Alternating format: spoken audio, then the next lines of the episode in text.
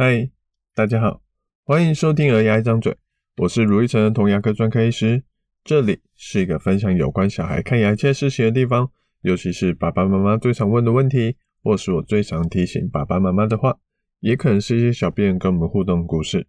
如果你还想了解更多，请直接 Google 卢玉成，你会找到更多我写的故事与内容。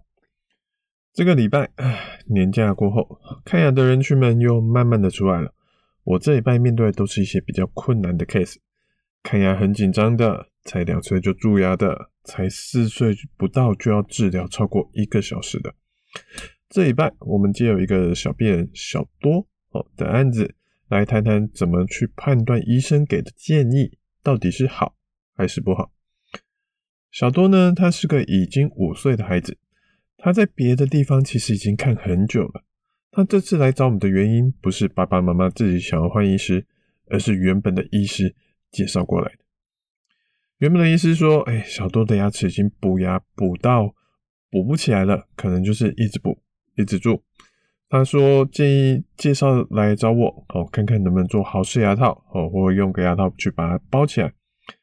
我就说：“嗯，我们先照 X 光看看好了。”结果呢，X 光照出来之后，不幸的。爸爸妈妈希望我帮他处理的那颗牙齿，不只是蛀牙蛀到神经了，更严重的是，他的牙齿蛀穿了牙齿的底部，根本是连抽神经都没有办法留住这颗牙齿，只剩下拔牙或是不拔的这个选项。爸爸妈妈显得相当错愕，无法接受这个事实，问了我好几次，说：“那难道就不能还是抽神经去留住这颗牙齿吗？”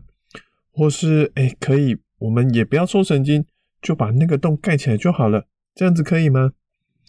答案是都不行。可是妈妈还是不放弃的说：“可是他现在小多，他牙齿都不会痛啊。”我就跟妈妈说：“痛其实像是一个警报器，警报器在一开始失火的时候可能会响，但要是火继续烧，烧到连警报器都坏掉的话，警报器不会响。”但不代表里面就是安全，就是没有火的状况。小多的牙齿蛀到了这个地步，可能真的是不会痛，但不代表说牙齿就是健康的。我看得出来爸爸妈妈的懊恼与震惊。本来以为只要迅速套个牙套就结束了治疗，后来实际上竟然这么严重。我感受得到爸爸妈妈有点心灵创伤的那种感觉。很可惜的是，当蛀牙到这个地步之后，其实通常都没有一个很简单好处理的一个方法。而说到这边，其实虽然妈妈没有说，但我开始感觉得到，妈妈的眼神开始多了一份质疑的感觉，好像在说：“诶，你说的话真的是真的吗？好，之前的医师介绍我来找你，难道呃，其实你没有那么厉害吗？”的那种感觉。今天我们要跟爸爸妈妈分享的就是怎么样去判断。医生给的建议到底是好还是不好？说实在的，这是一个相当困难的事情，因为牙齿的好坏、蛀牙的严重度，有时候不只是妈爸爸妈妈分不出来。像小多的状况，可能连上一个医师都不知道说他这颗牙齿到底有蛀到多严重，要照了 X 光才知道牙齿的状况。那爸爸妈妈平时家里没有工具。不可能家里有谁就随便有一台 X 光嘛？没有相关的知识，那到底要怎么判断这牙齿严不严重啊？而许多家长都会担心说，会不会他们遇到的是一个黑心的医师，故意推给你一些多余的自费项目，让你花不必要的钱？我相信大家都很爱自己的小孩，哦，真的该花的钱其实还是舍得得去花费，但所谓钱要花在刀口上。如果效果没有差太多，能不要铺张浪费当然是最好的。我自己有时候也是这样子想的。世界上有没有黑心医师的存在？当然有啊。好，所以我们今天要说的，并不是单纯的呼吁大家诶相信医师哦这种比较空泛的建议。我们今天以人性的角度去做讨论，到底怎么样去判断医生的建议合不合理？我们可以用两个指标。把所有的治疗选项来分类，第一个是这个治疗建议是困难的还是简单的？第二个是这个治疗对医生来说是呃比较能让他收入比较多，或应该是说这治疗是酬劳是高的，还是酬劳是比较低的？难度跟利益这两个是我觉得相对之下，家长可能比较好判断的一个指标。有些人会说，诶，怎么没有去问说治疗的效果嘞？哦，的确，这是一个治疗时我们需要考虑的东西。但因为这东西，其实说实在的，家长并不容易去判断这一个治疗的效果好跟不好，可能都还是只能听医生的解释而已。所以我没有把它列为主要的参考指标。呃，这怎么办？我们后面再说。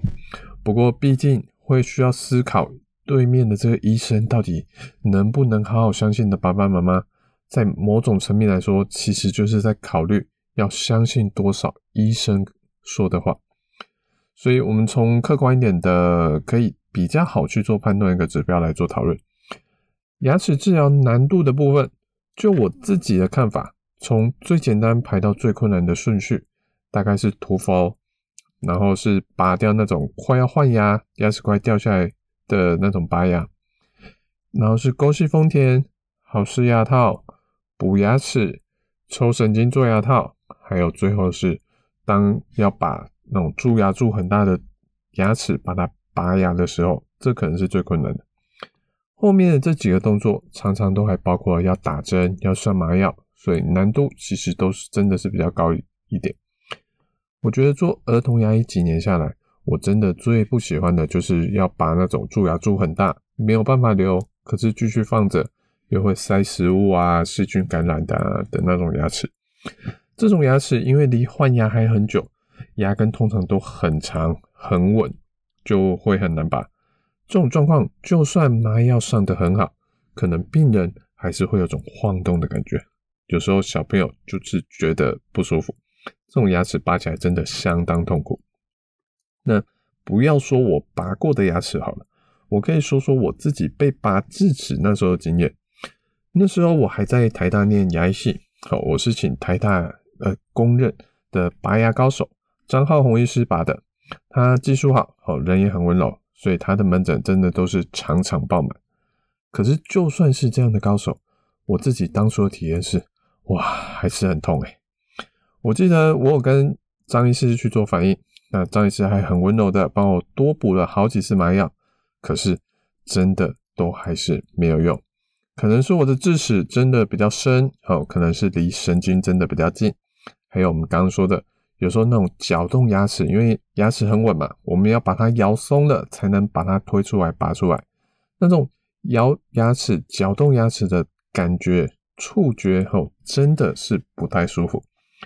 那时候我就觉得说啊，连这样的高手拔牙都有可能会痛了，那一般的医师拔牙的时候，真的就是还是会有点不舒服。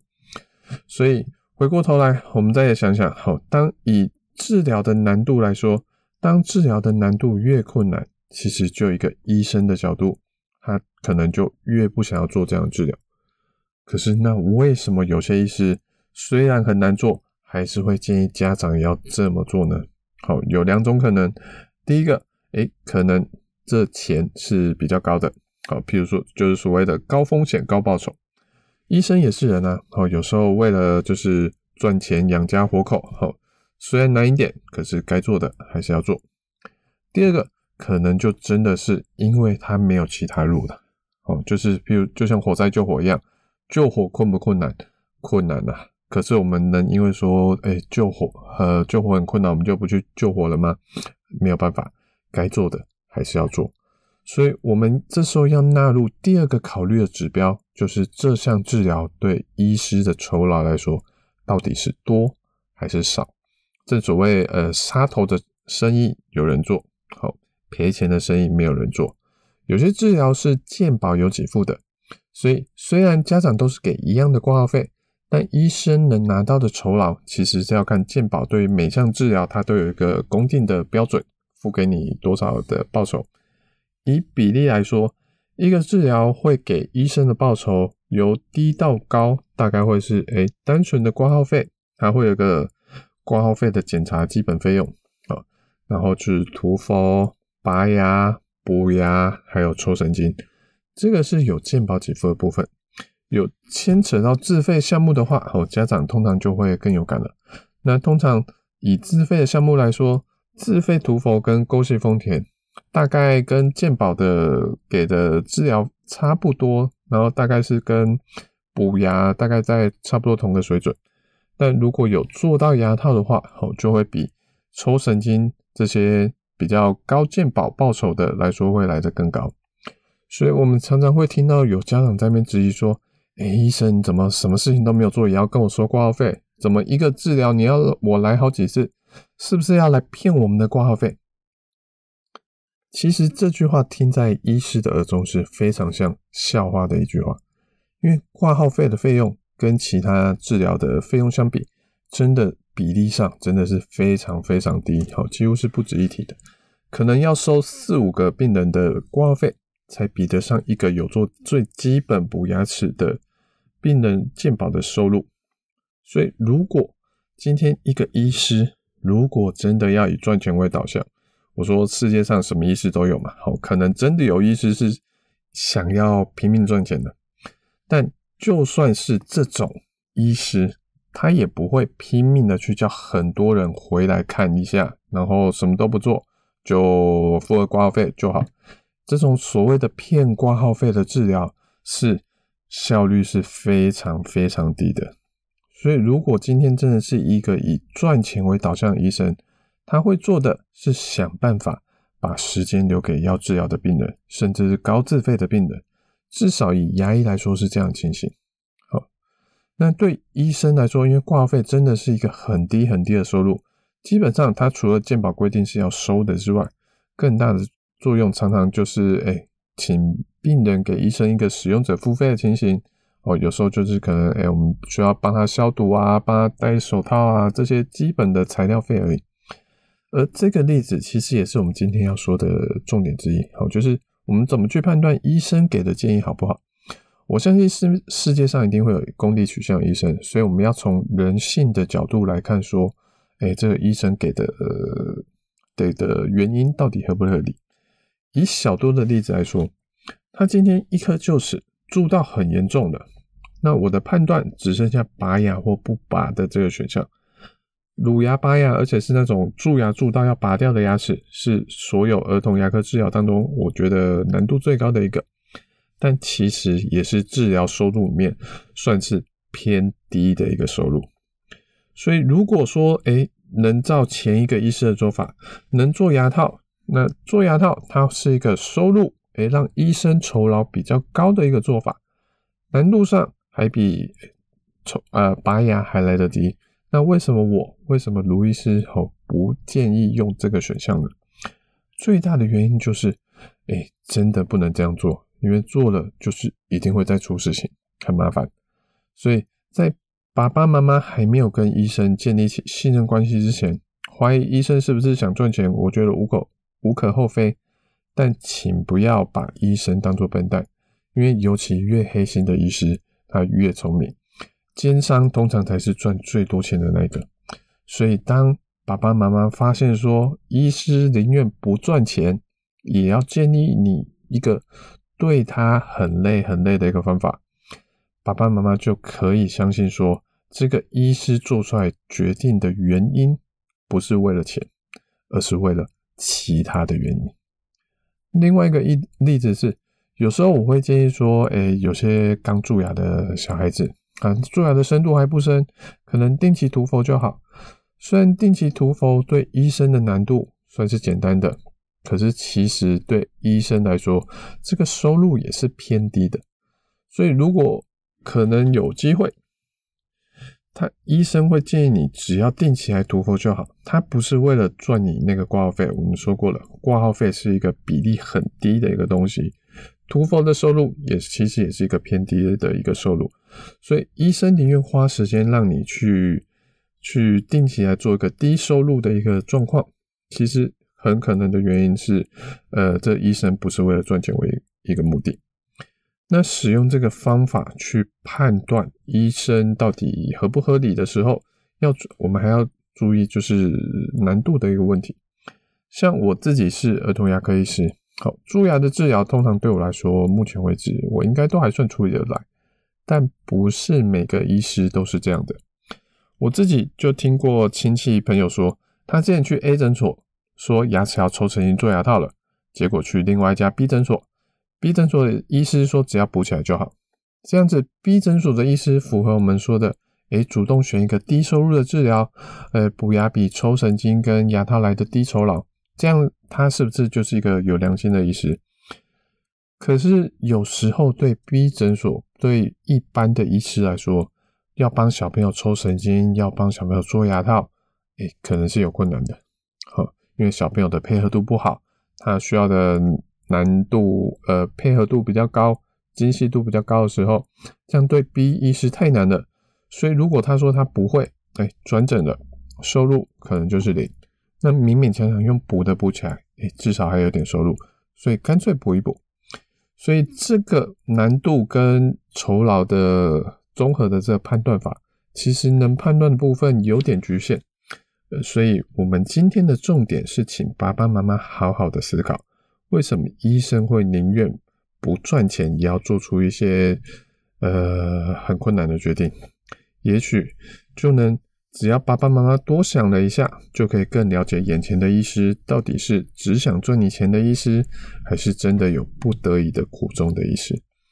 这个苦衷对医师来说最常见的原因，说出来大家可能都会笑得出来，那就是良心。的部分，好，虽然各行各业一定都会有以赚钱为第一目标的人，好，那个是个人的选择。不过我相信绝大多数的医师真的都还是以良心在做事，至少在儿童牙医界，我认识的同行来说都是如此。其实，如果对儿童牙医来说，真的要以 CP 值来考虑的话，那些定期检查的病人，他不会带给你太多的收入，而且就算十五分钟约一个，他其实也会占据掉。我们大量的时间，同样的一个时间，我如果去做豪氏牙套，哎，可能收入是十倍以上。但对我来说，这些定期检查牙齿，其实是照顾好小孩牙齿健康的重要一步。所以有时候执业越久，定期追踪病人越多，反而收入越少，因为我们的时间都被这些定期检查的病人给占满了。而为什么还是坚持要这么做？因为就是一份使命感，一份良心而已。那我觉得该做的还是要好好做，而不是看他收入有多少而已。所以，如果爸爸妈妈真的很担心碰上以赚钱为目的的医生，其实要做的就是做好定期检查、刷牙牙线，还有糖果点心的控制，让医生从你身上赚不到其他钱，那才是最省钱的方法。真的不要再担心挂号费了，因为只要蛀牙了，一颗牙套钱可能就抵上二十次的挂号费了。最后，我们再做两个补充。好，第一个，赚的钱跟难易度是家长容易判断的逻辑，但是我们当然还是希望能考虑到效果的这个考量。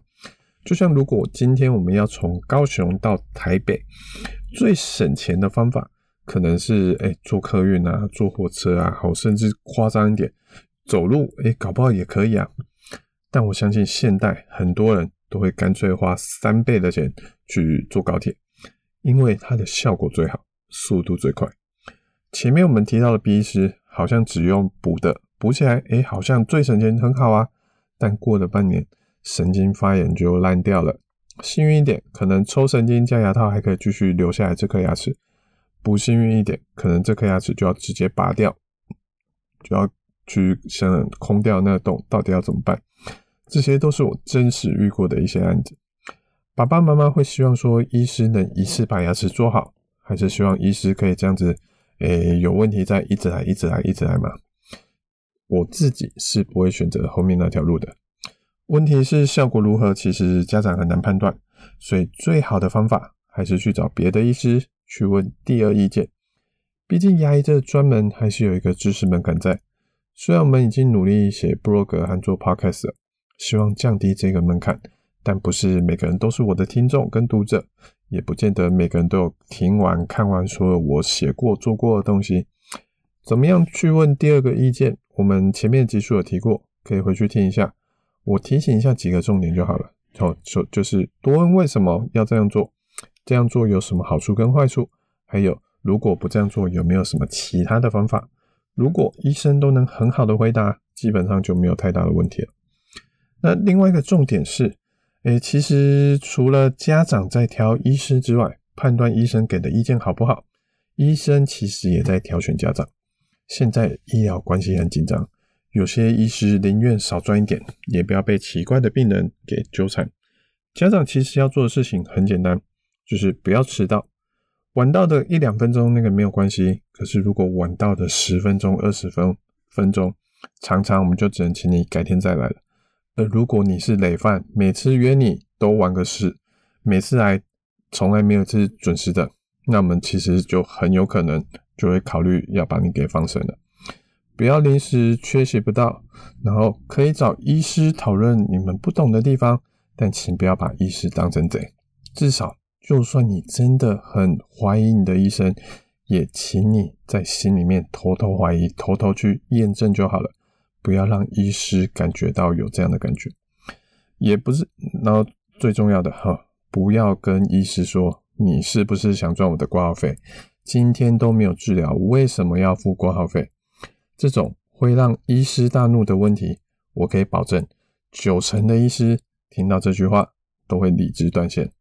剩下的那一层，可能是医师修养很好，可能诶、他只是没有让你知道他很生气，但实际上可能你已经被列入黑名单了。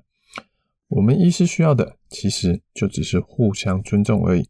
好好的跟医生说，诶、我想去听一听看别人的意见。我我因为某某因素决定去找别的医师。好，谢谢医师你之前的照顾。其实我们都是可以理解的。祝大家找到适合自己小孩的牙医师。感谢大家的聆听，好，我是卢医生儿童牙医。如果你喜欢我们这节内容，请在 Apple Podcast 上给我们一点评论。有什么想听的主题跟意见想法，可以点进咨询栏有留言链接，让我们知道。我们下次见，拜拜。